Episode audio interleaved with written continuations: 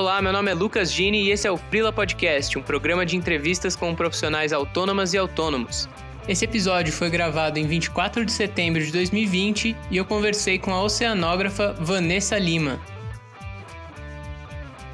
Eu acho que uma das coisas que mais tem me atraído assim nessa questão de ser freela é justamente pelo fato de que mudando sempre de empresa e mudando sempre de barco e de país e tudo, eu tô sempre trabalhando com equipes diferentes assim viver no mar é um prazer, sabe? Eu amo muito, muito o que eu faço. Eu amo acordar e olhar a janelinha lá do barco, isso tem água por todos os lados. Então, para mim, ter ficado tanto tempo longe do mar também foi um impacto muito forte em mim, assim, sentir saudade todos os dias. Às vezes, de acordar e sentir um cheiro, assim, de tipo, meu Deus, tudo que eu queria hoje era dormir e acordar no barco, sabe? A, a vida frila me trouxe, que a vida nômade me trouxe, que uma série de coisas me trouxeram assim, é o fato da gente tem que aprender a ser adaptável. E a gente tem que aprender a se moldar nas situações e, e a reagir nas situações, assim, de ter a cabeça fria das coisas acontecerem e aí você reage e se adapta.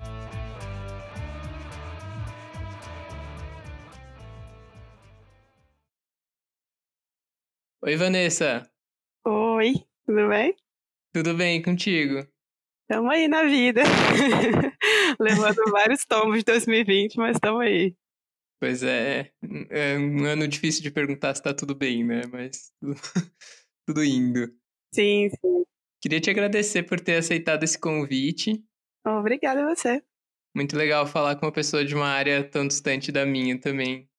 E aí eu queria começar já te perguntando como que você se tornou freela, talvez isso envolva um pouco da explicação do que você faz, mas vamos lá. Tá, então, eu sou graduada em oceanografia, essa profissão bem desconhecida para muitas pessoas, mas relativamente não tão nova assim, que é o estudo, né, do, do, dos oceanos, sobre várias óticas, assim, física, química, geologia e tudo. E desde o início da faculdade eu sempre quis trabalhar na área de geologia, sempre me interessei por geologia marinha.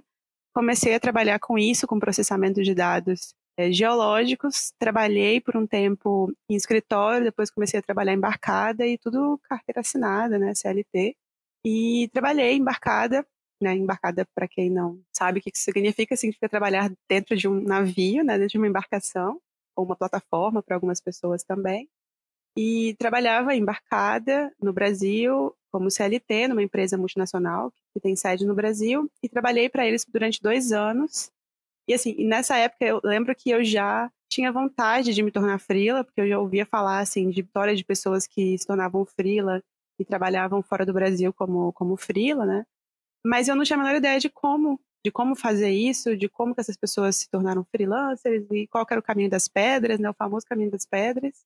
E ao mesmo tempo também eu tinha muito assim aquela insegurança porque eu trabalhava numa multinacional, eu tinha um bom salário, eu tinha uma, a famosa e eu sei que hoje em dia é uma grande mentira a estabilidade, né, que ninguém, ninguém na verdade tem, mas quando você é CLT, você acha que você tem estabilidade só porque você tem uma CLT, mas é uma grande mentira, né?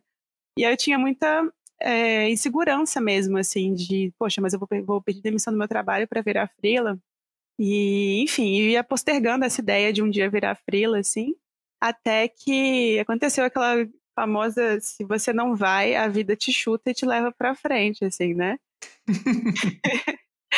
que basicamente foi que eu perdi meu emprego, assim, eu trabalhava para essa empresa, essa empresa prestava serviço para Petrobras, aí aconteceu aquela treta toda com a Petrobras, a Petrobras cortou um monte de contrato, cortaram o contrato com essas empresas também, e aí eu e uma cambada de gente fui mandada embora. E aí foi aquele momento, assim, né, que eu tinha, eu tinha saído, tipo, de uma CLT, depois fui para outra CLT, e aí tinha acabado de ser demitida, tinha aquele momento rápido de iluminação, assim, ou eu pego essa oportunidade agora e viro frila, ou eu vou acabar entrando em outra CLT e aí eu não vou, nunca vou fazer isso, assim, né, porque eu, depois se eu conseguir outra coisa, entre aspas, estável, eu não vou ter essa coragem de virar frila. Foi assim que eu virei frila, não porque eu, não porque eu queria, assim, queria, né, mas não porque eu me planejei, mas é só porque a vida me empurrou mesmo e eu acabei caindo nessa. Entendi. É bem mais fácil quando já não tem a estabilidade, mais ou menos estabilidade, né? Porque aí você tem que arriscar de um jeito ou de outro, seja procurando um emprego ou procurando trabalhos que não sejam formais, assim, né? que não seja um contrato mais longo.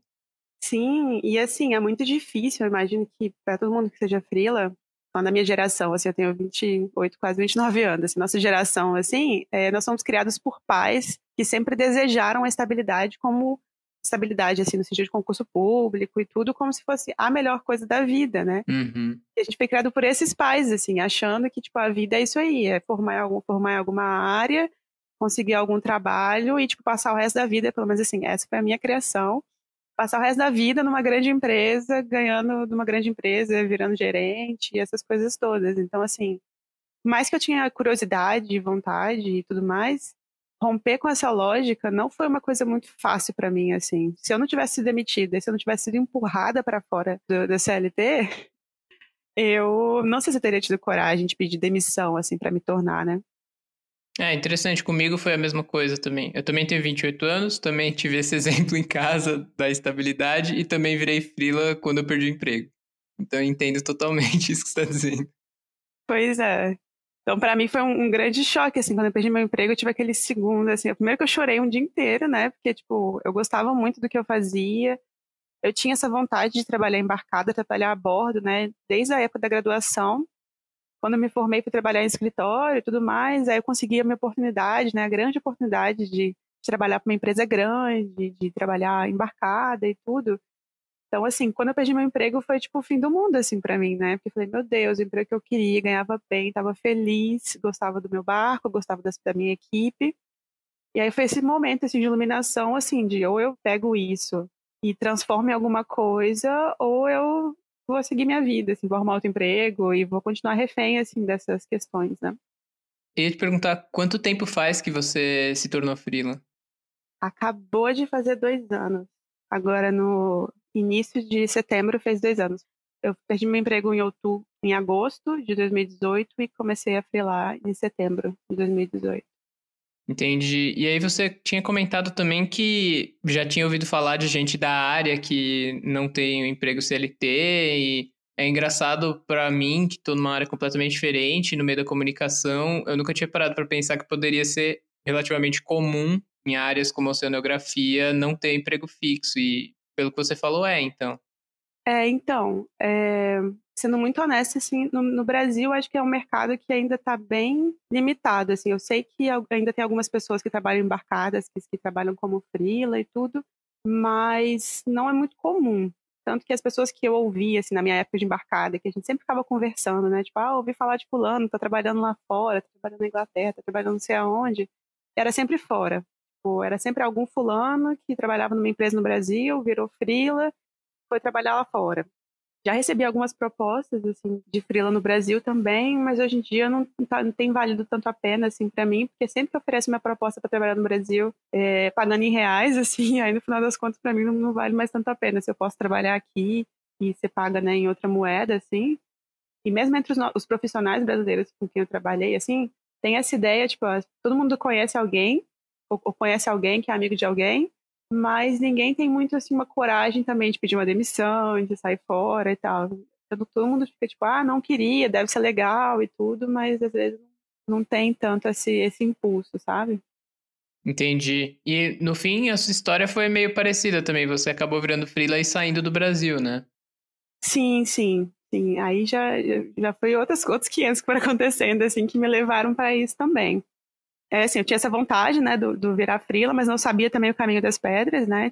E aí, quando eu vi a oportunidade, assim, falei, não, vamos, vamos agarrar a oportunidade agora e vamos pelo menos tentar, ver se rola para mim. Se não rolar para mim, eu mando meu currículo aí e tento conseguir algum outro emprego e tal. E aí, nossa, eu tenho que agradecer, agradeço a ele todos os dias, vou rezar para Deus e para Daniel todos os dias, mas é, teve esse menino, não, sério, que ele foi um anjo na minha vida, assim estava demitida, eu falei, beleza, vou tentar virar frila. Mas eu não sabia nada, não conhecia ninguém que era, não sabia como que, como que fazia, como que conseguia cliente, como que sabia de nada. E aí eu fui naquele famoso LinkedIn e, e que eu sabia que tinha um menino no LinkedIn, que eu já tinha adicionado ele no LinkedIn há muito tempo, assim, que era oceanógrafo, trabalhava embarcado e era frila, fora do Brasil, né? E foi na cara e na coragem, na, na cara de pau mesmo falei: Ei, tudo bem? Você não me conhece, meu nome é Vanessa. É, e expliquei para ele minha situação e tudo mais. Falei: Pô, queria, não sei como faz. Por favor, assim, se você souber ou se puder, tipo, me indicar, assim, pelo menos me explicar como que é o processo, né? Porque eu nem sei como que eu faço para acessar essas empresas, assim, do outro lado do, do Atlântico. Como que eu acesso as empresas? É, direto com elas, você manda e-mail, você, sabe? Tipo, me explicar como que isso funciona. E passei meu telefone para ele. E assim, tendo certeza que esse cara me ignoraria, assim, tipo assim, nossa, quem que é essa louca? Tá... Nem sei quem é essa menina, manda ninguém aqui. pois é. E Daniel, glorioso, maravilhoso, me mandou mensagem me mandou mensagem no, no, no WhatsApp, assim, logo em seguida, e já começou a responder todas as minhas dúvidas e foi esclarecendo assim, né, como que funcionava o processo para pegar a frila aqui fora e tudo. Me ajudou de todas as formas possíveis, me ajudou a editar meu currículo, traduzir meu currículo, mandei para ele, ele olhou, deu opinião, tipo, todo o processo assim que para me ajudar possível, até me indicar para vaga, ele me indicou assim, no, nesse início que eu estava muito perdida ainda, né? Até que eu consegui o meu primeiro freela, que foi em setembro de 2018, que foi na Inglaterra, a primeira vez que eu saí da América do Sul. Eu já tinha viajado um pouquinho, assim, mochileira na América do Sul, mas nunca tinha saído. E foi meu primeiro trabalho fora, que no final das contas acabou me levando para morar fora também. Mas na época eu ainda morava no Brasil, morava no Vitória, no Espírito Santo. E fui para Inglaterra pela primeira vez para a trabalho. Entendi. E como que é esse processo, afinal? Você entrou em contato como? Como que é até hoje para chegar nos trabalhos, né? É difícil até entender. Não sei nem como perguntar como que você faz para conseguir trabalho. É, então, eu fico brincando, assim, que dos freelas, eu acho que a gente tem o freela mais fácil da vida, assim, porque eu não preciso fazer tanto essa prospecção de cliente, como muitas vezes os freelas precisam fazer, né, tipo, freelas de outras áreas, você tem que ficar entrando em contato com o cliente e ficar perseguindo o cliente, tentando e tudo mais, porque freela nessa área de embarque, para empresas menores é outro esquema, assim, mas para empresas maiores, tem várias agências de freelancer, né? Então, as agências que fazem o meio de campo, assim, entre eu e o cliente final. Então, tem algumas agências, assim, que já são conhecidas e que são grandes. Quando é, eu comecei, né, o Daniel passou, assim, essas, algumas agências, tipo, olha, essas agências aqui são as confiáveis. Eu entrei em contato, né, com elas, assim, olha, sou fulana, sou formada nisso, tenho experiência nisso, mandei meu currículo. E aí elas que começaram a fazer esse trabalho de quando uma empresa precisava de um, de um freelancer, as empresas entram em contato com as agências, as agências já têm um banco de currículos, né, que são interessantes assim, elas já fazem o filtro, porque dentro dessa área assim, de processamento de dados, análise de dados, tem vários softwares diferentes também, né, então o cliente entra em contato falando, pô, eu preciso de alguém que tenha influência nesse software aqui, ou que tem especificidade de experiência nesse tipo de projeto, e a agência já faz esse filtro de ver quem que está dentro do, do que o cliente está precisando, e a agência que entra em contato comigo me pergunta, me oferecendo o trabalho. Olha, tem esse trabalho aqui, você está interessado em aplicar? Geralmente, se eu estiver interessada, se eu estiver disponível, estiver desembarcada, eu dou sim. Eles confirmam com a, com a empresa, mando meu currículo para a empresa, junto com o currículo de outras pessoas. A empresa faz ali a seleção dela. Isso, assim, tudo por currículo. Eu, não, eu nunca fiz, nesse, nesses dois anos, nenhuma entrevista, nada. Assim, no início ainda, quando eu estava começando, eu ainda tinha umas cartas de referências de trabalhos assim, e eu sempre aplicava junto com as cartas de referência. Hoje que eu já tenho uma relativamente estabelecida assim, e já conheço algumas empresas, as agências me conhecem também, eu não preciso mais dessas cartas de referência. E aí o cliente dando ok, assim, e falando, ah, tô interessada nessa pessoa, a agência entra em contato de volta comigo e falando, olha, o cliente está interessado em você e ele está te oferecendo tanto na minha área, a gente recebe por dia, né? Que é, recebe a diária, assim. Ah, ele está te oferecendo tanto de diária. E nisso, geralmente a agência já, quando ela, ela, oferece esse valor, ela já tirou dela. Então, vamos supor que, sei lá, ele vai me oferecer 500 de, de diária. A agência, na verdade, me vendeu por 530. E aí ela vai tirar os 30 dela e, e vai me oferecer os 500. Então, todo esse trabalho, assim, de prospectar cliente e de o próprio pagamento mesmo a empresa paga a agência, a agência me paga. Então eu tô sempre, eu sempre sou, eu sei que são problemas recorrentes de freelancer, né? De ter que ficar cobrando pagamento e de ter que ficar em cima de cliente e tudo.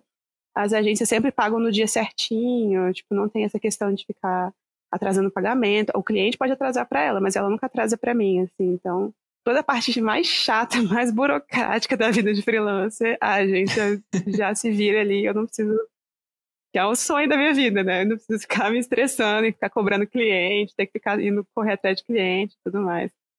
Cara, muito interessante isso, porque é meio que terceiriza mesmo a parte que não é o foco do seu trabalho, né? Organização, questão até orçamental. Muito legal. Não, não imaginava isso também, mas é um adianto. Sim, sim. É, eu gosto muito assim desse modelo de trabalho porque eu sou uma pessoa, tecnicamente falando, eu, eu gosto assim, do, é, meu trabalho e me dou muito bem com isso, mas essas partes assim de isso que você falou, né? A parte mais burocrática do trabalho, assim, financeiro, prospectar cliente, todas essas coisas assim que não envolvem o técnico do trabalho mesmo, são terceirizadas através da agência, né? Então isso já me adianta tanto a vida que eu fico muito feliz que eu não tenho que lidar com isso, assim, que seria muito mais difícil para mim ter que lidar, né? Aí a agência já assume isso, assim, e faz. Eu conheço por alto, assim, que algumas pessoas que são frilas por aqui também, quando elas trabalham para empresas menores, assim, elas já trabalham direto para a empresa, mas tem essa cultura aqui na Europa, assim, de, das empresas grandes trabalhar através da agência, porque também é como se ela tivesse uma garantia, assim, né? Os profissionais que elas estão escolhendo, a agência também assume meio que responsabilidade por você, né? Tipo, o seguro, se acontecer alguma coisa com você, a agência meio que assume todas essas responsabilidades, né? É melhor, é mais fácil para mim, né? Que eu não tenho que lidar com essa burocracia e é muito mais fácil também para a empresa que não tem que assumir algumas coisas também, algumas responsabilidades ou algumas dores de cabeça, assim, tipo esse filtro inicial, por exemplo, de já ver quem que atende as, as expectativas ou não, a agência já faz esse meio de campo todo, facilita a minha vida, facilita a vida do cliente, todo mundo fica feliz. Entendi. E você tem alguma relação contratual com essas agências? Porque por exemplo, com ilustração você pode ser agenciado, mas você não pode ter relação com várias agências que estão no mesmo mercado ali. Então você pode até ter vários agentes, mas que não sejam no mesmo país ou na mesma região. Tem esse tipo de conflito ou os contratos são meio caso a caso, é só para aquele trabalho? É, eu não tenho nenhuma relação contratual com nenhuma agência sempre que eu fecho um trabalho, assim, quando o trabalho está garantido, eles emitem um contrato, mas o contrato é só dentro do período que eu estou trabalhando. E geralmente, assim, para mim, são de quatro a cinco semanas que eu fico dentro, eu fico dentro do, do barco, né, trabalhando. Então, assim, eles fazem um contrato para cinco semanas. Então, eu tenho um contrato naquele momento, dentro daquele tempo, eu estou trabalhando através daquela agência. Mas quando acaba meu contrato, eu acabo qualquer responsabilidade que eu tenha com eles, né? Então, tanto que eu tenho meu currículo cadastrado em várias agências, assim, e que pra gente é melhor também, porque você tem alguns clientes, às vezes, vão para agências específicas, é, alguns clientes têm contrato de exclusividade com algumas agências, então, quanto mais agências você tiver espalhado, assim, maiores as chances, né, de você conseguir trabalho. Então, não tenho nenhuma exclusividade, assim, eu tento manter e é uma questão minha mesmo, minha de ética de trabalho, manter alguns clientes específicos para algumas agências. Então, tipo, tem um cliente que eu trabalho de, trabalhei o ano passado inteiro praticamente com eles e através sempre da mesma agência. Então, sempre que eu for aplicar para esse cliente, eu trabalho através dessa agência. Então, tento manter essa organização assim interna minha por uma questão de ética de trabalho, mas eu não tenho nenhum vínculo específico assim com eles. Entendi. Nossa, é bem livre mesmo. É interessante. É, e aí entrando um pouco na sua questão de rotina, assim, como que é? Você passa bastante tempo embarcado, como você falou, um mês, às vezes mais, e dificilmente você convive com as mesmas pessoas e tem outras pessoas especificamente na sua área ou você é a única profissional que está analisando dados ali geralmente? Eu costumo fazer de quatro a cinco semanas, assim, embarcado. Esse é o padrão em geral, os, os embarques são de quatro, cinco, às vezes até seis semanas. E dentro desse tempo que eu estou embarcada, né, que eu estou a bordo, assim, né, às vezes algumas pessoas perguntam, ah, você sai, tipo, você vai lá fora? Eu falei, não, gente, eu estou no meio do oceano, isolada do mundo inteiro. É, tô, só tem água por todos os lados, eu não vou para lugar nenhum, estou ali o tempo inteiro dentro do meu trabalho, né. A gente trabalha em torno de 12 horas, então eu trabalho 12 horas por dia, parte mais difícil desse trabalho é isso. Assim, são 12 horas de trabalho todos os dias, e se eu trabalho 5 semanas, 35 dias, são 12 horas de trabalho por 35 dias. Ah, e são ininterruptos, não tem fim de semana? Não, não existe final de semana, não existe feriado, não existe nada. Então, Nossa. é. Por isso que alguns freelas, assim, que são mais fominhas, às vezes fazem muito, assim. Eu conheço o freela que, que fica embarcado nove semanas direto, assim. Eu não tenho condições físicas de fazer uma coisa dessa.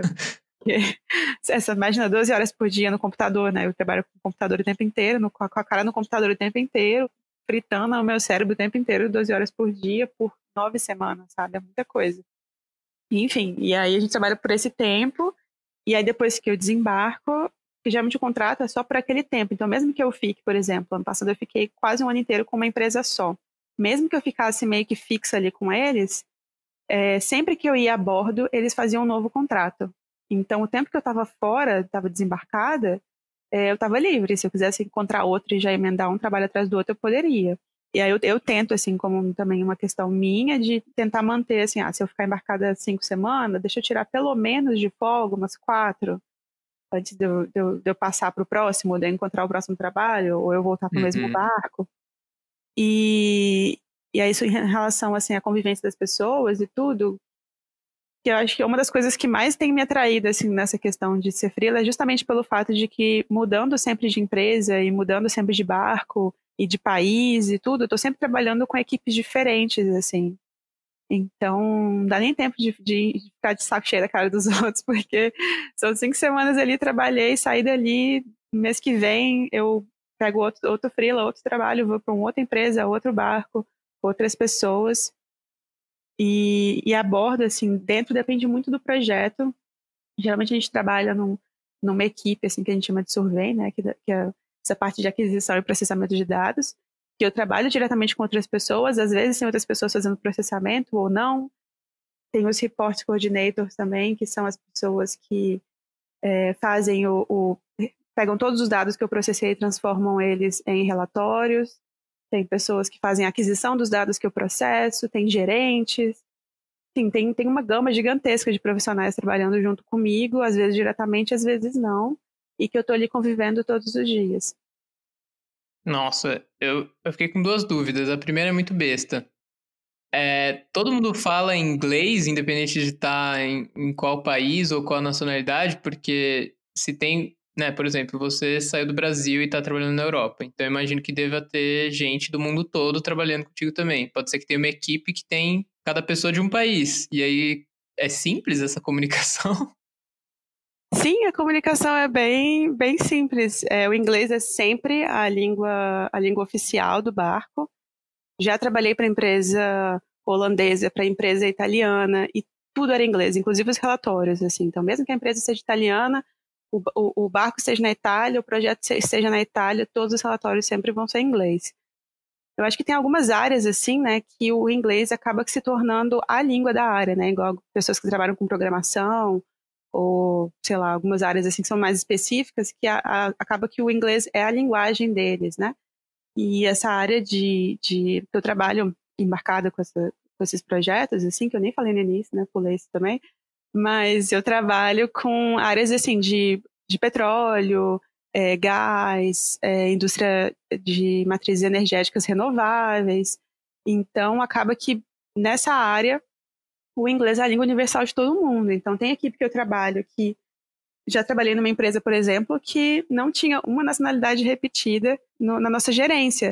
todo mundo de países diferentes e todo mundo se comunicava em, em inglês. Assim, às vezes Acontece muito também, assim, já, peguei alguns projetos de trabalhar para empresas inglesas, que era só inglês a bordo, e, tipo, tinha eu de latina, não tinha mais ninguém de nenhum país. Mas, em geral, as equipes são bem internacionais, assim, e aí todo mundo se comunica na língua que é a língua de todo mundo, né? Nossa, cara, bem louco. E aí, uma outra dúvida que eu fiquei é: você comentou que você tenta ter um intervalo, né, entre cada trabalho, entre cada momento que você está embarcada.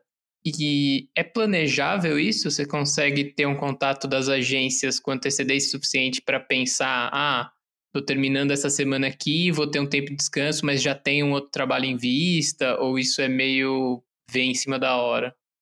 Olha, infelizmente, ou felizmente para algumas pessoas, não tem nada planejado na minha vida, assim, eu não consigo, não consigo fazer nenhum plano, assim, às vezes as pessoas, sei lá, amigos meus falam, é, desde que eu saí do Brasil, assim, amigos meus falam, ah, não, tava pensando em ir, sei lá, para o país tal, viajar, é, você acha que você vai estar desembarcada, né, porque a gente se encontra, e eu falo com eles, a gente não conseguiu planejar quando eu tô desembarcada, eu não consigo planejar a próxima semana. Quem dirá daqui a seis meses se eu vou estar embarcada ou não.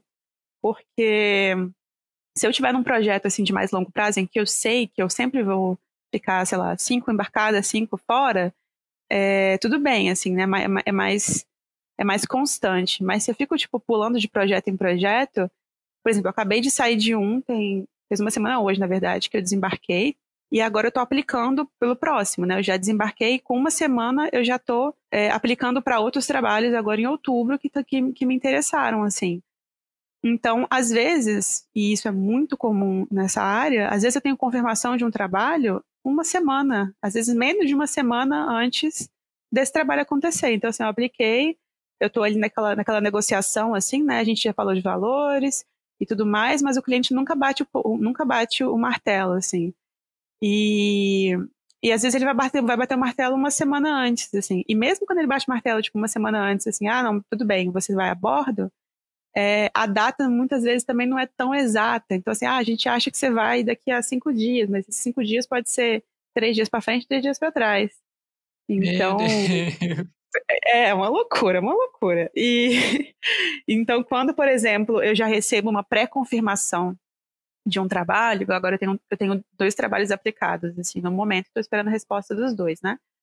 Quando, se algum deles me pré-confirmar, assim, ah, não, a gente acha que você vai embarcar dia 8 de outubro, mais ou menos, eu já meio que começo a me preparar, assim, porque pode ser a qualquer momento. Se vocês falaram dia 8 de outubro, eles podem acontecer alguma coisa e, e eu ter que embarcar, tipo, dois dias antes e ter que, ter que já sair desembestada para viajar para não sei aonde para poder embarcar. Então, não tem, assim, não tem nada muito certo. Tem muitos trabalhos, nunca, aconteceu comigo, mas é uma história muito comum, assim, entre a gente que é freela, que a gente conversa, é, das pessoas, tipo, fecharem contrato à noite para viajar no dia seguinte. Tipo, Nossa. Já, já teve amigo meu que assinou contrato já no aeroporto, já estava pegando voo para ir para não sei aonde quando, quando assinou o contrato, sabe? Então, é realmente bem dinâmico e é muito, eu não tenho muito controle assim sobre isso, né? O meu controle, por exemplo, é que como eu não estou atrelada a nenhuma empresa, eu não estou fixa em lugar nenhum, se eu quiser, por exemplo, desembarcar, igual eu desembarquei semana passada, e se eu decidir assim, ah, não, quero ficar quatro meses sem trabalhar, eu posso ficar quatro meses sem trabalhar. É só negar trabalho que aparecer.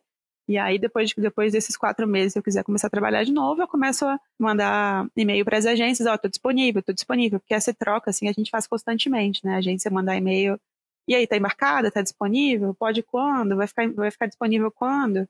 Então, eu gosto, assim, de ter essa flexibilidade, que se eu quiser, eu posso escolher não embarcar, eu não sou obrigada a embarcar se eu, né, se não quiser, obviamente, mas quando começa essa prospecção assim do trabalho, fica tudo uma grande zona cinzenta e realmente não tem controle de data exata, não tem certeza de nada. Nossa, cara, tô em choque. e fiquei pensando também, você meio que respondeu já com esse exemplo de assinar no aeroporto, mas tem uma questão geográfica também, né? Porque você não vai embarcar sempre no mesmo país. Não, não, não. Eu aplico o trabalho, assim, desde que eu comecei, praticamente todos os meus trabalhos foram aqui na Europa é, em diferentes países, mas todos eles aqui na Europa, e fiz um freela no Egito. Mas é, geralmente é sempre aqui. Mas tem mercado na, na, Austrália, tem mercado em vários lugares da Ásia e tal, na, na América Latina também. Inclusive, um dos, que, um dos que eu apliquei era na América Latina também. Então, tem mercado para vários lugares do mundo, assim. E eu acho bem interessante também, como para essa indústria e para esse tipo de trabalho, aonde você está não faz absolutamente nenhuma diferença para eles, assim.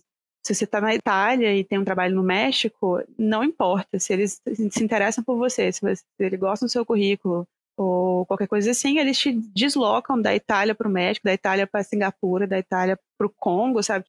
Enfim, nem sei se como tem, tem mar, tô falando negócio da minha cabeça. Mas acho que não tem República Democrática do Congo, tá, não tem oceano, não. Mas, enfim. É, mas eles te deslocam para qualquer lugar do mundo a qualquer momento, assim, né? E eu acho isso bem interessante, né? Porque era um dos meus sonhos, assim, quando eu escolhi a oceanografia e quando eu optei, assim, por, por seguir uma carreira diferente, assim, do que do que às vezes a gente está é sempre empurrado para ir, né? É sempre empurrado assim numa lógica meio medicina, direito, odontologia, umas coisas assim. E uma das coisas que me levou para a oceanografia foi justamente a ideia de que eu queria uma, uma carreira diferente, que eu queria trabalhar viajando, que eu queria uma vida mais dinâmica, assim, né?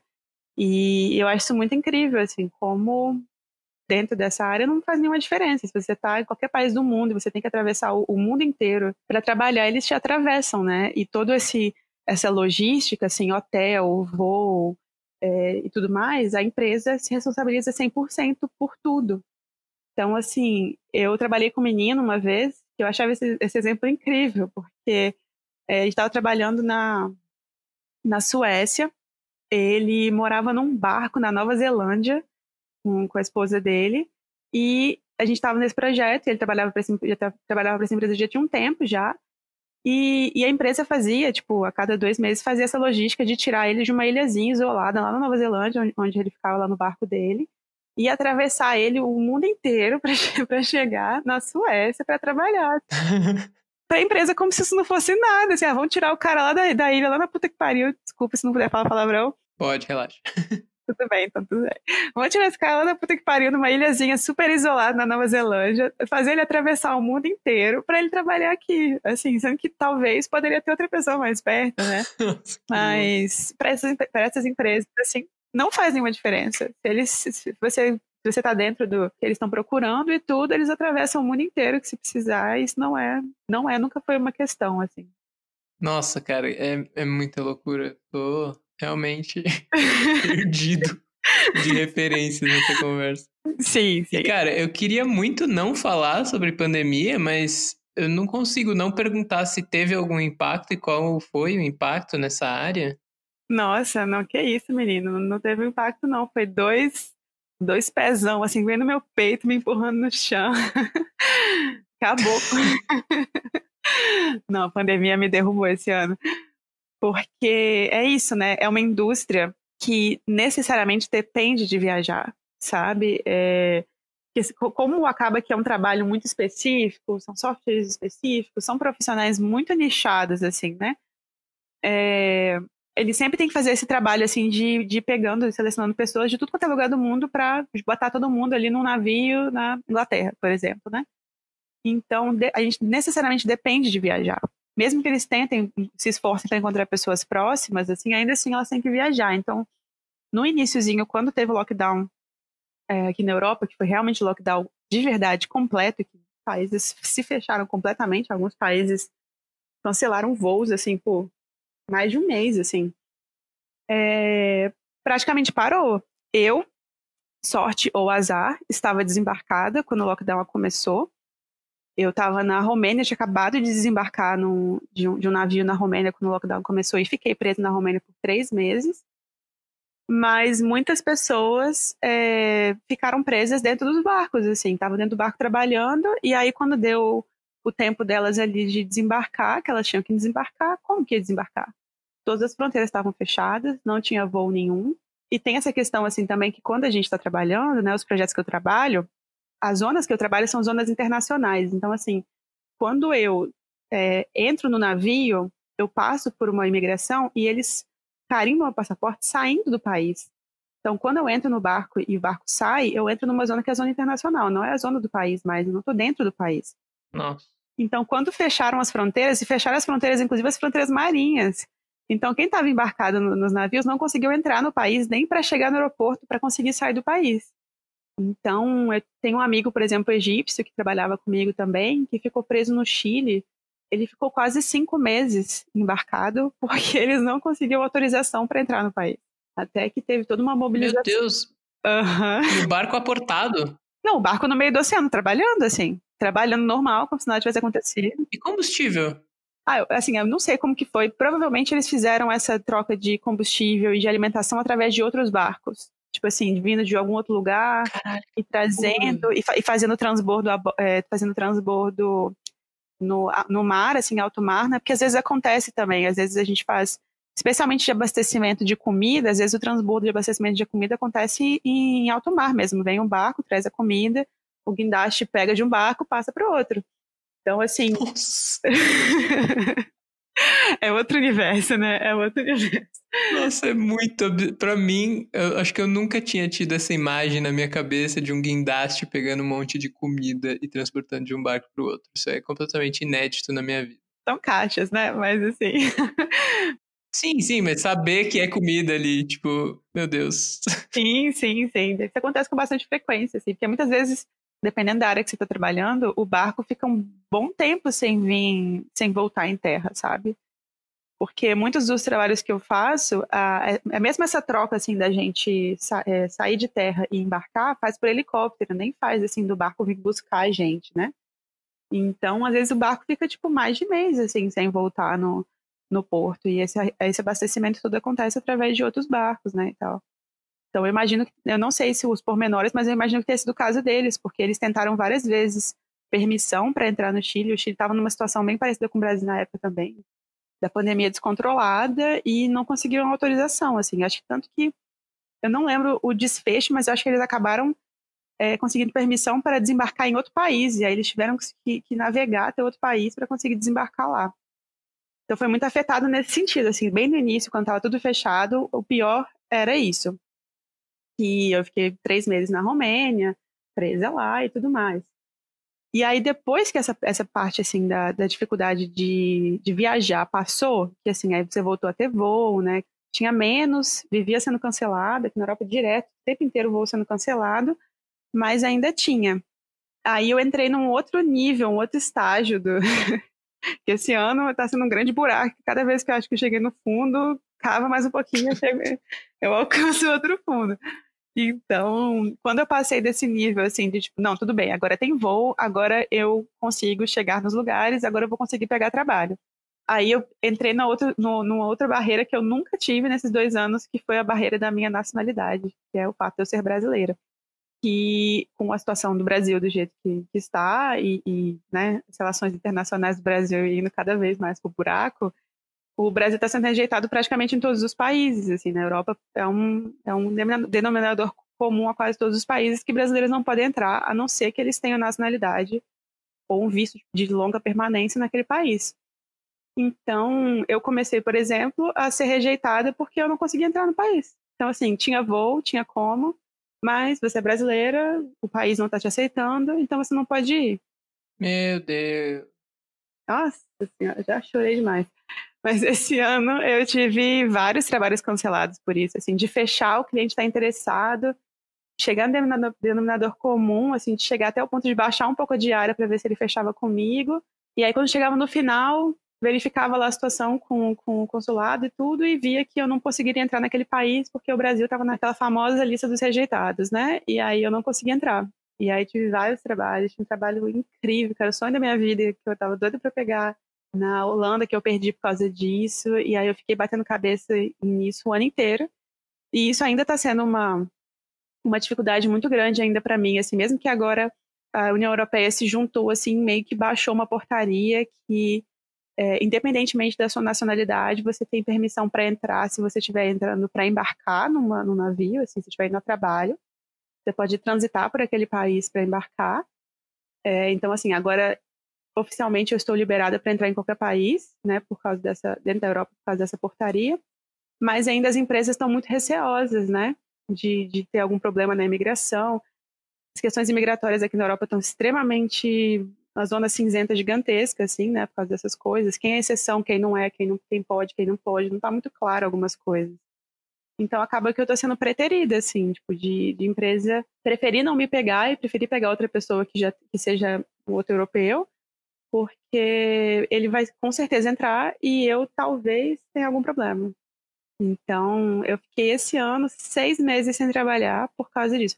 Metade desse tempo pela, pelo lockdown mesmo e a outra metade por essas questões imigratórias, assim, já estava desesperada. Aí acabei fechando esse trabalho que eu acabei de, ter, acabei de terminar, assim, mas fiquei seis meses parada e para mim foi louco, né? Porque nesse tempo que eu, que eu tô de, de frila, assim, eu nunca tive esse problema, nunca tive esse problema, tipo, é, muito pelo contrário, o passaporte brasileiro é um passaporte muito bom, que é aceitado na maior parte dos países com muita facilidade. Eu tenho um currículo bom, então eu sempre, na maior parte do tempo, eu estava sempre rejeitando o trabalho tipo assim, porque eu não dava conta de fazer tudo, né? Então eu estava rejeitando proposta porque ah, já estou fechada com outro cliente. Ah, não, esse cliente aqui está pagando mais, então eu vou para esse. Então assim, de sair dessa abundância toda para cair numa situação que eu tô tipo assim, pelo amor de Deus, eu preciso de um pelo menos, conseguir fechar pelo menos um esse ano. Foi bem, bem, bem intenso. 2020 tá surpreendendo. Caralho, que loucura. E como que foi a questão da grana também? Segurar todo esse tempo e sair do que era o normal para você também em relação a isso? É, então, aí eu entrei, assim, né, em duas coisas, que acho que uma, você sabe, mas eu não mencionei aqui, né, que é o fato de eu ser nômade. Depois que eu comecei a trabalhar aqui fora e ficava bastante tempo embarcada aqui e tudo, eu meio que cheguei ao ponto, assim, de que, ah, acho que não faz muito sentido continuar morando no Brasil, assim, oficialmente, né, e eu já era fominha, sempre fui muito fominha de viajar, sempre tive esse fogo de viajar, e aí eu pensei, ah, já passo metade da minha vida, seis meses da minha vida praticamente dentro do barco, então os outros seis meses eu poderia muito bem estar tá mochilando, né? E, e aí logo no início, assim, quando eu comecei a, a frilar aqui, eu já morava no apartamento lá em Vitória, me desfiz das coisas todas, vendi minhas coisas tudo, doei as minhas roupas e fiquei bonitinha com a minha mochilinha, viajando pelo mundo, né? Entre um trabalho e outro, e estava assim nesses últimos dois anos. Então, quando isso aconteceu, é, eu tomei a decisão, assim, quando rolou o lockdown e as pessoas, um monte de gente voltou para o Brasil e tudo, eu tomei a decisão de ficar no Brasil porque eu sabia, desde o início, lá no iníciozinho, eu já sabia que o Brasil ia ser um dos países que ia, né, por questões de, de governo, vou nem entrar uhum. nesse pormenor não, porque eu sou uma pessoa raivosa quando vai falar de política, mas assim, por esse... É, eu já sabia que o Brasil ia entrar numa situação muito ruim, assim, e que ia chegar um ponto da crise é, sanitária e tudo, que os países iriam fechar as fronteiras para o Brasil. Então, eu decidi não voltar e ficar do lado de fora, né, ficar aqui na Europa, porque eu sabia que se eu saísse daqui e voltasse para o Brasil, eu não ia conseguir voltar para cá. E, e, aí fiquei pulando entre os países aqui mesmo, né? Passei três meses na, na Romênia, depois eu vim aqui para a Sérvia, onde eu estou, depois para a Albânia, depois voltei para a Sérvia, enfim, fiquei pulando aqui. O que me ajudou nesse sentido, assim, financeiro, é que, primeiro, ano passado eu tive um ano muito bom em termos de, de trabalho, eu trabalhei o ano inteiro, ganhando muito bem, então eu juntei uma grana boa. É, e o segundo, que eu acho que é o principal, é que eu sou uma pessoa muito, assim, quase roots. quase roots, tão simples. Então, eu viajo muito mochileira mesmo, assim, né? Sempre que eu tô vivendo como nômade, é vivendo, independentemente se eu tô ganhando em. Quando eu ganhava em, em reais, fui ganhando em euro agora também, não fez nenhuma diferença na minha vida. Eu continuava ficando nos hostels baratinho, fazendo couchsurfing, é, é, cozinhando bastante, tipo, comendo comida de rua. Então, eu sempre tive um estilo de vida bem mochileira, é, bem mochileira, assim, nunca foi né, dos luxos e tudo. Então, eu não chego nem perto, assim, de, de, de gastar a, a, grana que eu faço, assim. Então, eu tenho, né, e, e, tinha uma, uma poupança bem gordinha, assim, que eu poderia ficar tranquilamente o ano inteiro sem trabalhar, dentro do estilo de vida, mantendo meu estilo de vida. Eu poderia ficar o ano inteiro sem trabalhar numa boa que eu ia conseguir segurar, entendeu? Então, quando aconteceu o, o, é, essas questões todas, o financeiro era a minha última preocupação. Porque eu olhei assim, fiz as contas, é, falei, ah, beleza, dentro do budget que eu, que eu tenho viajado, aí em tempo de corona é mais fácil ainda, né? Porque a gente quase não sai, né? Trancado em casa. Trancado em casa mesmo. aí você gasta menos ainda, né? Mas, assim, dentro do budget que eu, que eu tô vivendo, é, ficando nos hostels que eu tô ficando, nos países que eu tô ficando, porque eu, eu fiquei aqui no Balkans, né, que é tipo a parte, é, tipo a favelinha da Europa, assim, né, tipo a parte mais barata da Europa, a parte mais legal também, inclusive, mas é, são países mais, muito mais baratos, assim, né, que você não, não gasta em euro e tudo. Então, eu fiz as contas e vi, tipo, tá tranquilo, posso ficar o ano inteiro aqui, numa boa, se eu não conseguir pegar trabalho nenhum esse ano, eu posso ficar aqui por muito tempo que eu não vou ter nenhum problema. Então, o financeiro nunca me apertou, assim, me apertou foi, assim, ficar muito tempo sem trabalhar para uma pessoa que é bem bitoladinha em trabalho, assim, eu sou um pouquinho, mas, assim, ficar muito tempo sem trabalhar, assim, é uma coisa que mexeu muito comigo, porque eu gosto muito do meu trabalho, eu sentia muita falta. é, a questão emocional mesmo, da autoestima, né, do profissional, assim, de, nossa, não consigo pegar trabalho, às vezes de ver, tipo, profissionais que eu conheço pessoalmente, que já trabalhei com eles em outros projetos, e que não são profissionais muito bons, pegando o trabalho e eu parada, então essas questões me afetaram bastante, assim, ansiedade e tudo, mas o financeiro não foi uma questão, assim, eu tava bem, bem tranquilinha, eu só viver minha vida mochileira aqui, bem roots, não, eu não vou ter problema. Nossa, cara, muito louca essa situação toda. Sim. Tô, tô, processando ainda tudo que você falou. Sim, não, esse ano foi um ano excepcional, assim, para todo mundo. Foi foda. foi bem, bem, bem foda. Agora as coisas estão começando a voltar, assim, para uma um, relativamente uma normalidade. Tipo, peguei esse último trampo agora, acabei de sair, estou é, negociando outro, tenho recebido umas respostas assim mais animadoras, então tudo der certo, eu vou começar a caminhar de novo, assim, né? Mas foi muito, muito, muito, muito punk, assim, para mim sair de 2019, tipo, que eu tava literalmente negando trabalho quase toda semana, para cair numa, nessa situação, assim, de tá, tipo, pelo amor de Deus, por, por qualquer cinco euros eu tô trabalhando, só pra... só pra usar o meu cérebro de novo. Me paga cinco euros que eu. E, nossa, e pra mim, assim, né? Porque não é só questão do trabalho, mas eu acho que para muito embarcado, não para todos, viver no mar é um prazer, sabe? Eu amo muito, muito o que eu faço.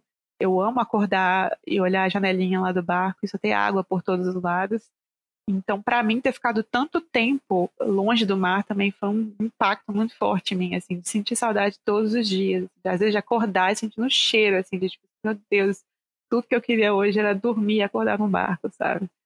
Então foi bem punk, bem punk 2020, só surpresinha. Nossa, cara, que loucura. E eu não sei se você tinha planos antes e se isso mudou alguma coisa nos seus planos também mais para médio e longo prazo e se já tá dando para voltar a pensar nessas coisas. Você falou que teve que recusar também um trabalho, teve que recusar não, que não deu certo um trabalho que você gostaria muito de pegar, né?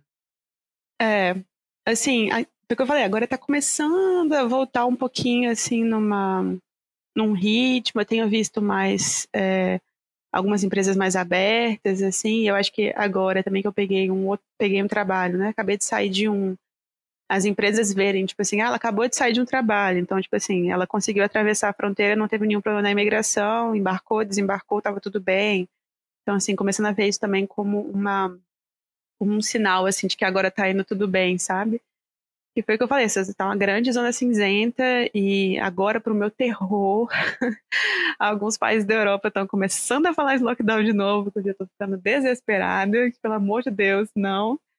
É, mas assim, se, se eles não voltarem a entrar em lockdown de novo, eu estou vendo as coisas agora caminhando assim para uma para mares mares mais mais suaves, né? Sem tanta tempestade. Entendi. E mais para longo prazo, você tem algum plano maior, assim? Porque, na verdade, você, por tudo que você falou, parece muito confortável, muito legal a vida, assim, do jeito que você quer, né? Viajando e ficando bastante tempo embarcada. Tem alguma coisa que você pensa em mudar para o futuro? Olha, eu sou essa pessoa que a minha, meu mote de vida é que o plano é não ter plano. eu não faço. que eu gostaria que eu fosse mais planejadora, mas assim, eu não sou uma pessoa que se planeja em relação a nada. Assim. Acho que a única coisa que eu, que eu tenho de, de mais planejadora, por assim dizer, porque eu fui educada por um, um pai que trabalhava em banco, que era a pessoa mais segura com o dinheiro que eu já vi na minha vida. Então, assim, eu faço o meu pé de meia com, com vontade, sabe? Tipo, qualquer coisa que, eu, que aconteça, se eu quiser sair dessa área, se eu quiser, sei lá, começar a vender minha, minha arte na praia, assim. tá perto do mar é o que importa. É, exatamente. Assim, se eu quiser fazer qualquer, qualquer coisa da minha vida, é, eu tenho uma segurança financeira, que eu acho que é, é uma das coisas que é mais importante para qualquer pessoa, seja frila ou seja CLT ou qualquer coisa do tipo, é você ter, você, se você conseguir dentro do seu, do seu, das suas possibilidades, né, que é um grande privilégio, nesse país Brasil hoje em dia, você poder ter essa, esse privilégio, assim, né? De fazer o seu pezinho de meia, porque isso te dá liberdade. Se você quiser mudar qualquer coisa na sua vida, você tem ali uma, uma segurança, né? Então, meu único plano, plano, que eu nem é um plano, na verdade, é o pé de meia que eu faço ali, de juntar minha grana, de estar tá ali sempre mantendo ali uma reserva boa que me segura, independentemente do que aconteça, seja uma pandemia mundial, seja os ETs invadindo a Terra. Mas é sempre possível, 2020, ó. Mas é, planejamento para futuro realmente eu não sei, sabe? Eu trabalho com. Já trabalhei com freelancer, que já é freelancer há tipo 15 anos, 20 anos. Muitas pessoas, elas é, se tornam freelancer, assim, começa a trabalhar fixo numa empresa, tipo eu, né? Trabalhava fixo numa empresa, depois virou freela, ficou freela por muitos anos, às vezes volta para alguma empresa. E como freela a gente ganha, geralmente ganha bem melhor do que quem trabalha fixo nas empresas. Então, eu realmente não sei se eu vou continuar freela para essa vida ou se eu vou um dia me fixar em alguma empresa. Não, não costumo procurar trabalho também fixo, né? Tipo, Acho que às, vezes acontece assim, de alguma empresa meio que te prospectar, assim, tipo assim, ah, você tem interesse, é, é, você tem interesse em aplicar para vaga e tudo, mas até agora não teve nenhuma empresa que mexeu com meu coraçãozinho, assim, que me fizesse ter vontade de parar, sabe? E, tendo vindo, né, dessa, de trabalhar nessa área fixa numa empresa e ter amigos que trabalham fixos em empresas, eu sou, eu gosto muito, eu aprecio muito o fato de que como freela eu tenho muita liberdade de escolher as coisas, né? Então assim, é, sobre essa questão de embarcar, por exemplo, né? Que eu falei que se eu, ah, se eu quiser ficar quatro meses sem embarcar, eu fico. Lá no ano passado eu tinha decidido isso, né? Já, tinha um tempinho que eu não voltava no Brasil, decidi que não, vou voltar para o Brasil, vou ficar um tempo lá de folga, vou visitar minha família, vou viajar um pouquinho, e, e, fiz essa escolha conscientemente que eu queria passar esse tempo sem trabalhar para poder passar tempo com a minha família. Se eu tivesse fixa numa empresa, eu não tenho esse poder de escolha se eu vou embarcar ou não vou embarcar, se eu vou embarcar no meu aniversário, se eu vou embarcar no casamento de fulano ou de ciclano, ou se eu vou embarcar no Natal, eu não tenho essa escolha. A empresa decide e me manda. Então, assim, eu gosto bastante, eu aprecio bastante a liberdade que o Freela me dá. Então, hoje eu não vejo muito motivo para me fixar em algum lugar. Assim, se, a não ser que recebesse uma proposta muito indecente ou de uma empresa muito legal, alguma coisa assim, talvez. Mas eu acho que o, o mote que eu levo para minha vida, não só em relação ao trabalho, mas em relação a tudo, é que eu só fico em lugares e em situações que fazem sentido para mim. Enquanto faz sentido para mim, eu tô ali e tô de corpo e alma ali dentro. Se em algum momento parar de fazer sentido, eu me retiro. Então, hoje o freela faz sentido para mim pelo pagamento, faz sentido para mim pelo estilo de vida, faz sentido para mim pela liberdade, faz sentido para mim em vários sentidos, sentido em vários sentidos.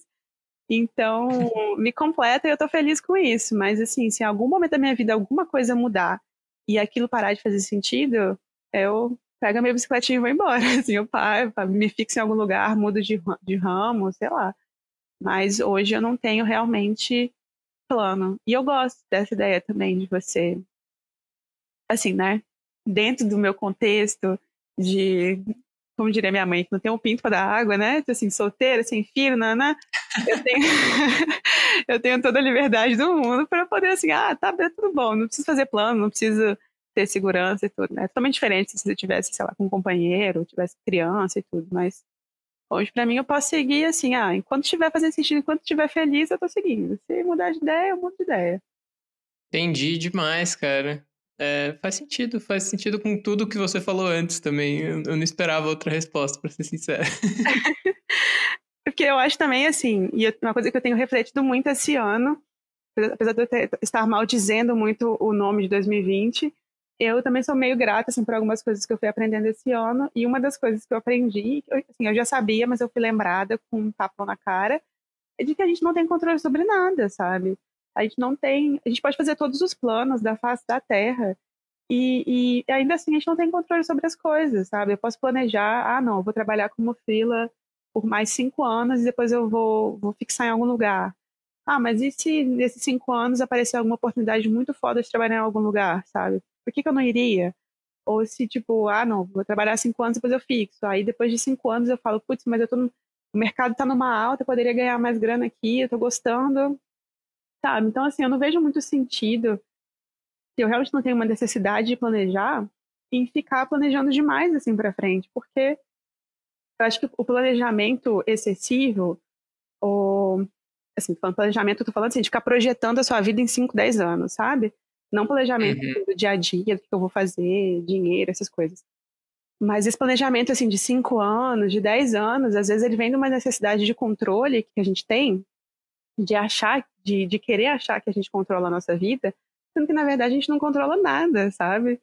Então, ficar projetando essa vida daqui a cinco anos, projetando essa vida daqui a dez anos, você não sabe se você vai estar tá, tá vivo, se você vai estar tá feliz, se você vai estar tá casado, se você vai estar... Tá, sabe, você não sabe de nada. Então, eu, esse ano, grande grande aprendizado desse ano é que realmente não temos controle sobre as coisas, que super papo de coach isso, mas é, que é um grande que é um grande é, é, é uma grande qualidade, assim, seja de freela, seja de pessoas fixas em trabalho, seja de relacionamento, seja de, de tudo.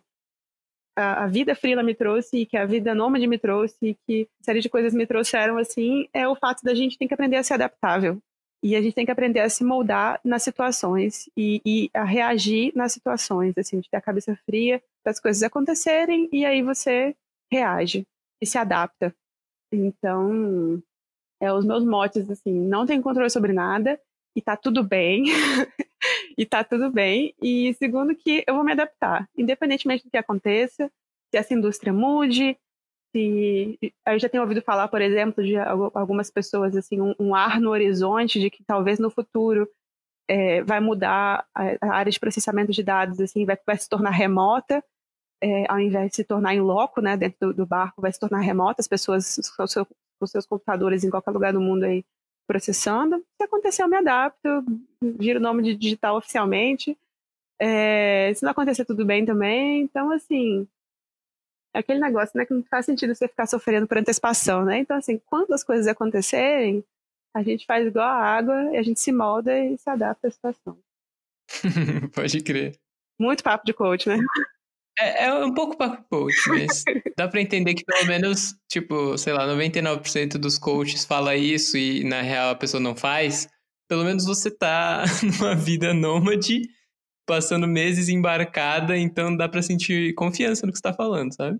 É, é porque eu sou super coachfóbica, então assim, não, não tô, não tô, não tô incentivando ninguém a ir atrás de coach, não. Mas é, são, são, acho que são coisas que você vai aprendendo assim na vida mesmo, né? Minha vida profissional, na minha vida pessoal, eu só fui aprendendo mesmo que é aquele famoso seguir o fluxo, né? Que quem fala muito disso é o, o Cadu Saul, que já, já passou por aqui pelo podcast também, que eu, eu ouvi o dele. Uhum. Ele fala muito disso também, e eu acredito totalmente, porque eu experiencio isso na minha vida sempre.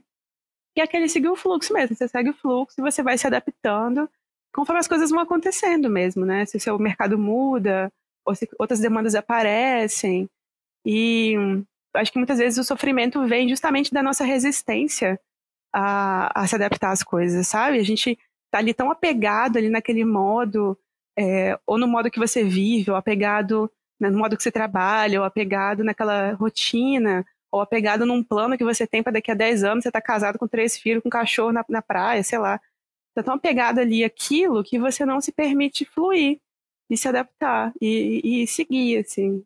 E não sei, eu acho que eu tento levar isso pra minha vida mesmo. Eu sou água e deixa fluir. Muito bom. Eu queria saber se tem alguma história também que foi marcante. Você já contou várias, na real, ao longo dessa conversa, mas tem alguma outra história interessante que você queria compartilhar ao longo de dois anos como freela ou até antes mesmo? Nossa, eu realmente contei bastante história, bastante história no meio do caminho, mas é... eu acho que uma, uma história comum assim a, a, quase todas as mulheres que trabalham nessas áreas assim, né, de engenharia, de áreas dominadas por homens assim, é o famoso famoso e antigo patriarcado, machismo que a gente atravessa assim, né? E que a gente resiste para se manter ali. E eu tenho várias histórias assim de homens falando na minha frente, assim, bem olhando na minha cara que não gostava de trabalhar com mulher, que era por isso que não gostava de mulher a bordo, e de ser interrompida o tempo inteiro e de ser ignorada e já, já ouvi também de pessoas assim meio que deixando no ar assim que talvez eu tinha conseguido aquilo ali tipo assim numa, numa posição que eu estava ali coordenando uma, uma equipe porque o gerente gostava muito de mim assim com várias aspas né gosta muito de mim me dando a entender que alguma coisa tinha acontecido ou que estava acontecendo. Então várias histórias assim que eu tenho de, de situações que eu passei por isso, sabe? E recentemente, não é tão forte, mas assim, ainda acontece que antes eu era sempre já sempre fui, né, a única mulher, uma das poucas mulheres, e agora eu entro numa outra, nesses dois anos trabalhando aqui fora como frila, num, ainda no outro nicho ainda que é a latina, né?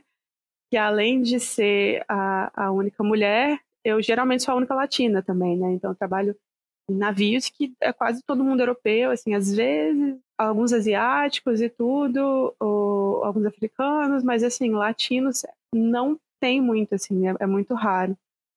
Então eu lembrei agora de uma, uma situação que eu tive com um cara a bordo, e aí assim, dentro, como qualquer outra mulher, se tiver alguma mulher embarcada por algum motivo que esteja ouvindo isso, a gente vai se tornando mais casca grossa, a gente vai aprendendo a reagir, sabe? Aprendendo a, a se impor, e que eu acho até um pouco triste, assim, que a gente tem que ficar se impondo tanto e ter que levantar esse muro, assim, super alto para se proteger.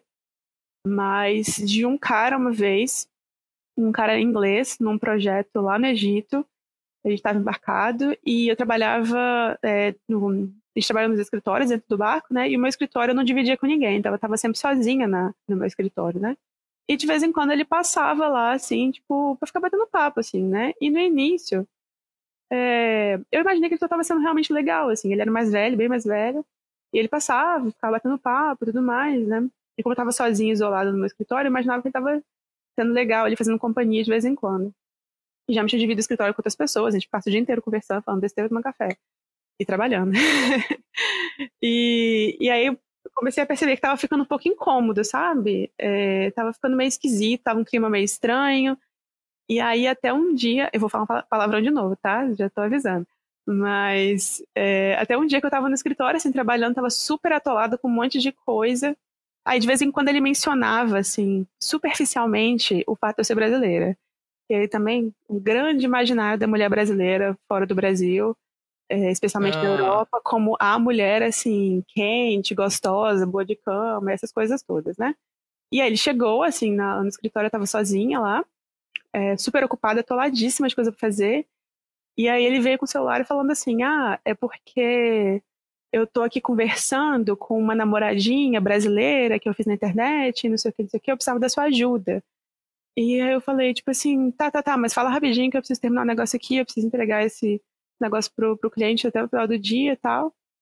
E aí ele virou, aí ele chegou, tipo, bem perto, assim, eu tava, tipo, no computador, né, ele chegou pelas minhas costas, assim, chegou bem pertinho, assim, de mim, quase encostando mesmo, e falou assim, ah, porque eu quero saber como que fala pussy em português.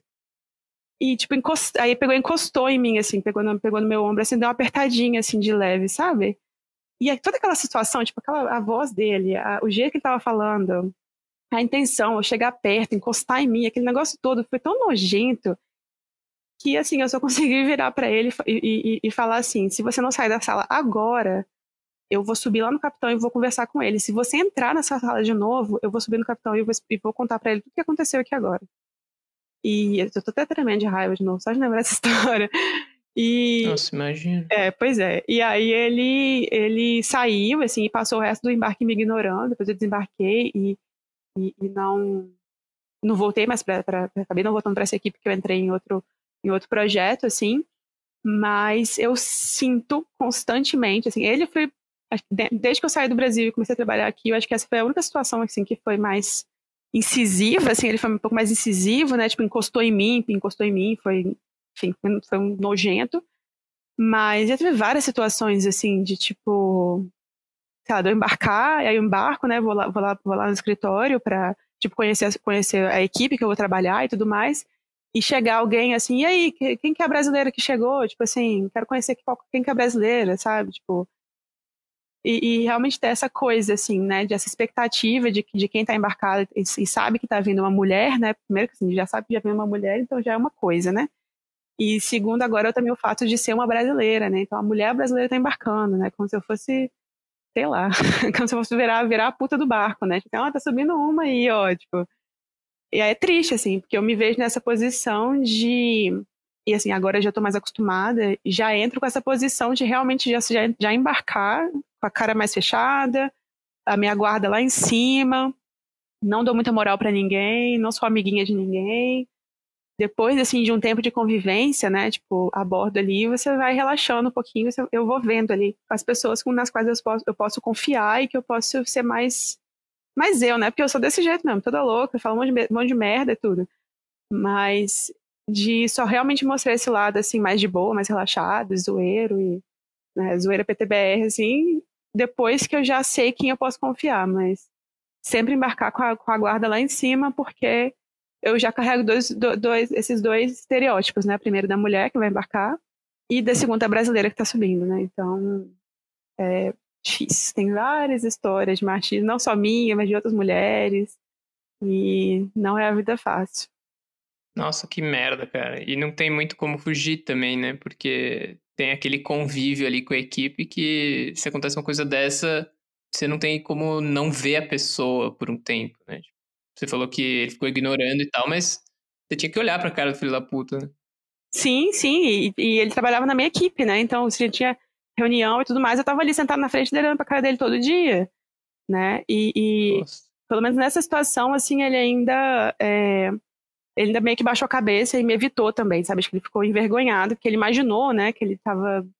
Quando ele, quando ele fez isso tudo, que sei lá, às vezes tem uns homens que, que viajam na cabeça deles, né? Que é o que eu tava super comprando, né? E depois, quando ele viu que eu tava, tipo, extremamente rejeitando a ideia, acho que ele teve, deve ter ficado com vergonha e tudo, e realmente parou de falar comigo, de olhar para mim e tudo mais, ignorando completamente.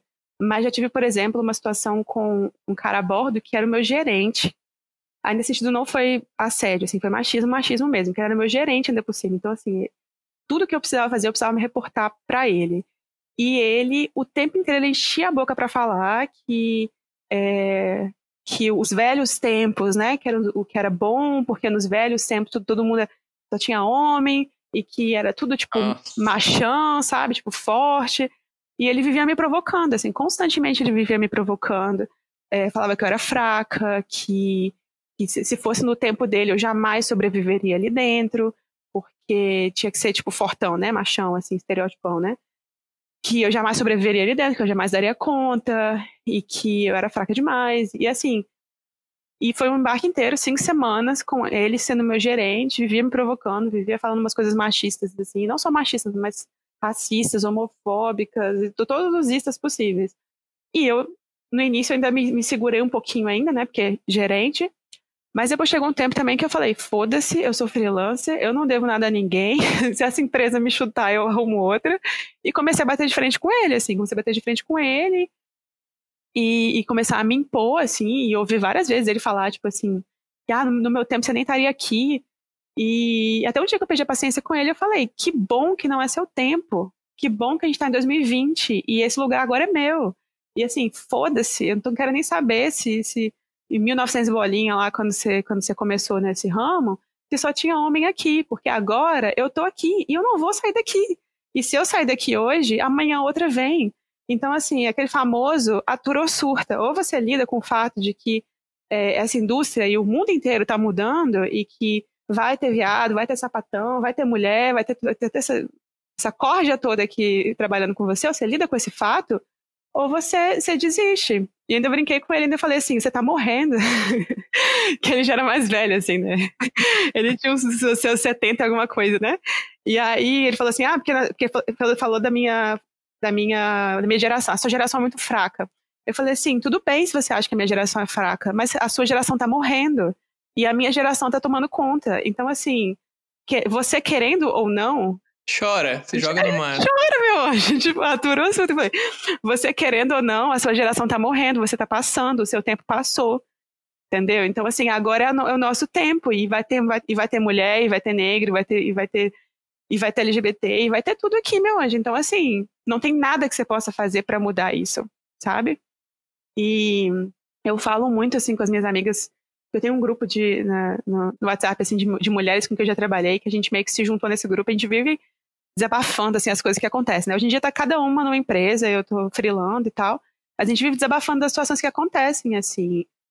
E eu sempre lembro, assim, tipo, gente, tanta mulher, tanta mulher lutou e morreu e sofreu para conquistar as coisas que a gente tem hoje.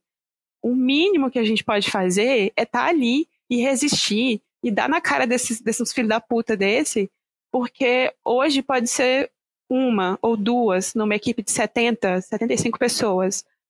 Se Deus quiser, se a gente continuar lutando, a gente continuar resistindo e, e dando na cara de, de machista filho da puta, amanhã vão ser 20, amanhã vão ser 30, amanhã vai ser metade da equipe. Um dia eu tenho fé que a gente vai ver equipes a bordo, embarcadas de metade, pelo menos metade das pessoas vão ser mulheres, assim. E que o, o, o gênero não vai ser mais uma questão, porque como freela às vezes nem tanto acontece, mas assim, como é, nas empresas fixas, nas empresas que as pessoas trabalham fixas embarcadas no Brasil, eu sei que muitas vezes mulheres são cortadas de, de entrevista por ser mulher. Eu já fiz entrevista no Brasil, na época, na época que eu estava entrando nessa área, que eu literalmente ouvi da, da entrevistadora no final do processo, assim, ela me ligou para me dar o feedback e falou: Nossa, a gente gostou muito de você, seu currículo é maravilhoso, mas no final das contas a gente ficou entre você e um cara, a gente gostou de vocês dois, e o critério de desempate foi o fato dele ser um cara, porque a gente. Ah. É, sim, é assim, ah, porque a gente acha que vai ser muito. Assim, é mais fácil, né? Tipo, tem aquela velha, aquele velho mote de assim, ah, não, mulher dá muito problema a bordo, porque assim. O que ele fala que mulher dá problema a bordo é tipo, porque mulher vai sofrer assédio, mulher vai sofrer, vai sofrer é, esse tipo de situação e muitas delas não vão ficar caladas, vão denunciar e aí vai gerar problema para a empresa, né? Ou seja, quem dá problema no fundo são os homens, né? Na verdade. Os caras, né? Assim, as, as meninas que às vezes resistem e batem e, e, e faz barraco e, e, denuncia e tudo, e aí vira, entre aspas, o problema. E ela falou, tipo, ah, não, porque a gente acha que daria problema. Assim, falando de uma empresa, não, não, não vamos citar nomes, eu tô falando assim, de uma empresa multinacional grande que tem vários projetos aqui aí no Brasil. E, e, fala, e fala isso pra mim, assim, ah, não, porque a gente acha que é mais fácil é, dar a vaga para um cara, assim, vai dar menos problema e tudo, pra gente é mais confortável, assim. Por, por isso que eu fui eliminada do processo. Então, assim. E uma mulher que teve que te dar essa notícia ainda. Sim, foi uma mulher ainda. E, e aí, assim, eu, eu, eu falo com essas minhas amigas que a gente tem que lutar e que a gente tem que resistir, porque um dia a gente não vai precisar passar por isso mais. E se eu precisar passar por isso ainda, que a próxima geração, ou daqui a duas, três gerações, não vão passar por isso mais. Que a mulher ela vai ser, ela vai ser lida como profissional, que ela vai ser avaliada, escolhida é, como profissional pelo currículo dela, pela, pela capacidade dela, pela experiência dela, e não pelo gênero que ela tem, sabe? Tipo, enfim, tô na força do ódio aqui. porque porque essa é uma coisa que realmente me, me irrita muito, assim, e que sempre que eu passo por alguma situação a bordo que é muito estressante, que eu fico muito irritada, eu paro e penso, hoje eu passo por isso. Daqui a 50, 60, 100 anos, elas não vão precisar passar. E a gente não vai precisar engolir machismo pela garganta de, de homem escroto que não sabe o lugar dele. É, cara, assim como todas as coisas que você comentou ao longo da conversa me pareceram novas e distantes do meu universo, agora, na verdade, ampliou o limite da escrotice só. Não, não é surpreendente, infelizmente, as coisas que você contou, mas é assim, caralho, tem alguém que é escroto o suficiente para isso, é um novo limite. Sim, sim. E assim, eu tô falando isso como ah, uma mulher que trabalha embarcada em área e tal, mas se eu vou conversar com alguma menina que trabalha, que é engenheira civil, que trabalha em obra, ela vai ter histórias muito parecidas, ou qualquer outra mulher, qualquer outra mulher que trabalha numa área que é dominada por homem, ou mesmo se você não trabalha numa área que é dominada por homem, ainda assim, muitas vezes você vai ver homens indo para frente, brilhando, se tornando executivos, assumindo gerência, porque, ah, não, porque ele não engravida, né? Como a gente é. já ouviu o atual governante, o atual governante do Brasil falar também, né? Mas, assim, ah, porque ele não engravida, então ele não vai ser um problema no futuro, né? Então, assim, é, mesmo em, em, em, áreas que as mulheres ainda dominam, assim, ainda assim, muitas vezes ela vai ser jogada de lado e não, não vai andar tanto com a carreira dela por essas questões, sabe? Então, esse é um denominador, apesar da minha, da minha área ser específica, ser nichada e tudo, machismo é um denominador comum na vida de todas as mulheres de qualquer, de qualquer área, sendo dominada por homem ou não. Então, assim, eu acho que eu, eu, eu sinto, às vezes, numas, nos níveis, assim, mais histórias mais escrotas, assim, é simplesmente porque eu sou a minoria absoluta. Eu sou uma, ou somos duas, numa equipe de 80, 70 homens. Então, a gente está totalmente na minoria ali, então a gente é visto como ela mais fraco mesmo, né? Mas todo mundo, em algum momento, toda mulher em algum momento já passou por alguma situação dessa no, no ambiente de trabalho, no maior ou menor nível, mais escancarado ou menos escancarado. Ah, cara, que bosta. Não, não sei, não tenho nem muito como reagir. Especialmente como homem, não tenho muito como falar alguma coisa em relação a isso. Não, tudo bem, tudo bem. fogo, nos mach... fogo nos machistas, fogo nos racistas. Sim, é, é só isso que dá pra falar. É ai, só ai. fogo mesmo, nessa cambada. Bom, Vanessa, continuando um pouco aqui, hum, saindo um pouco dessa parte, eu queria te perguntar se tem algum conteúdo que você quer recomendar, seja o que for, assim, pode ser alguma coisa para assistir, para ler, para consumir de alguma maneira. Tá, então assim, aproveitando que eu já saí do, do fogo nos machistas. eu achei que você ia pegar esse gancho, achei. então, eu ia indicar o Instagram de uma amiga minha, é, a Jéssica, que trabalha embarcada também, que ela criou um Instagram para postar histórias e, e relatos e, e, experiências de mulheres embarcadas, assim, né? E apesar de eu ter falado tanta coisa, né, ruim, assim, eu amo essa área, eu gosto muito, é, eu quero, incentivo muito que mulheres ocupem, assim, então sempre que alguma mulher, inclusive se alguém estiver ouvindo, uma mulher estiver ouvindo, tiver interesse e tudo mais, eu posso, eu falo com mais tranquilidade, manda mensagem no Instagram, entra em contato comigo, eu tento ajudar ao máximo todas as mulheres que, que, eu sei que querem entrar nessa área, porque é isso, a gente tem que levantar outras mulheres e colocar ali dentro para a gente dominar essa merda. E a Jéssica faz esse trabalho, assim, né, de pegar relatos de mulheres, assim, que trabalham embarcadas de várias, várias áreas e compartilhar o dia a dia de mulheres a bordo e tudo, e eu acho isso incrível, assim, esse trabalho que ela fez. O nome do, do Instagram dela é Histeria Onboard, é, aí, esse histeria, tipo a histeria de histérica mesmo, né? Que é uma, uma, piadinha mesmo, né? Porque homem adora falar que mulher é histérica. E aí é, são as histéricas embarcadas, né? Aí é histeria, mas com Y, tipo H-Y-S-T-E-R-I-A, e onboard de embarcada, né? On, O-N, B-O-A-R-D, onboard. Eu posso te passar depois o arroba, se quiser colocar na descrição e tudo. Sim, sim, eu é, coloco para facilitar. Super também. recomendo. E o segundo, que é o meu podcast favorito da vida. e desculpa, eu gosto do podcast, eu adoro o Frilo Podcast também, mas assim. Imagina, relaxa. o meu queridinho que chama Mochileiro Sem Pauta, é, do Kainaito, maravilhoso.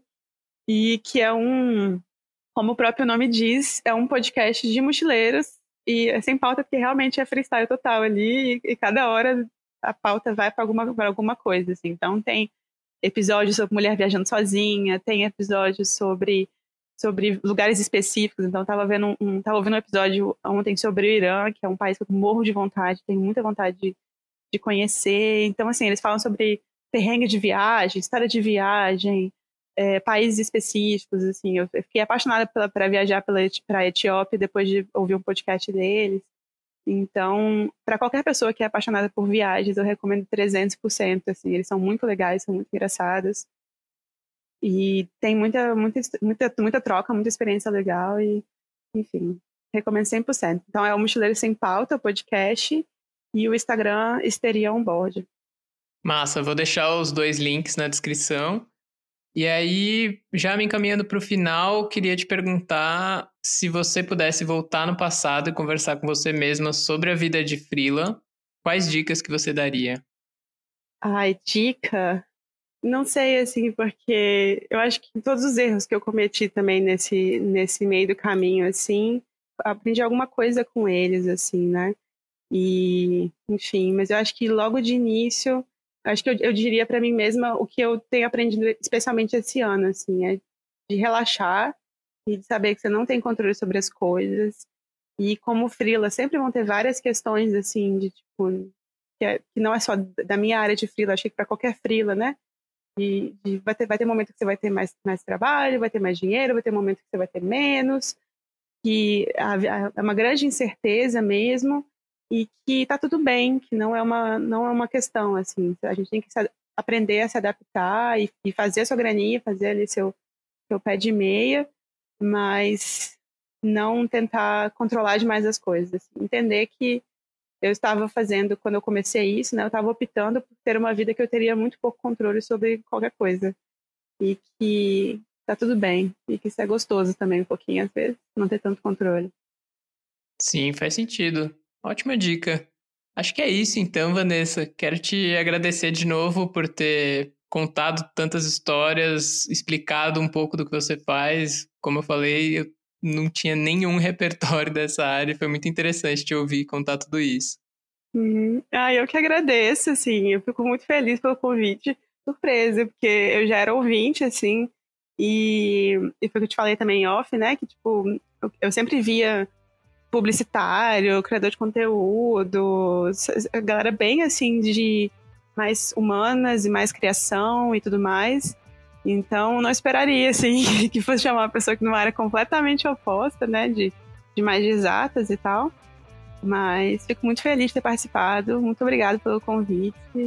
enfim, então aí, se precisar de alguma coisa. Maravilha, até se tiver indicação de outras pessoas, porque a ideia é exatamente não ficar fechado em comunicação ali, humanas e tal. Gosto muito de falar com gente que eu não entendo o que ela está fazendo. Acho que é muito engrandecedora. Sim, sim, sim. Eu vou pensar nos nomezinhos aí, talvez eu tenha um ou dois aí pra indicar. Maravilha, quem estiver ouvindo também, se tiver alguma indicação, manda aí no Insta. E é isso, Vanessa. Muito obrigado. Um beijo. Beijo, Lucas. Obrigada. Tchauzinho.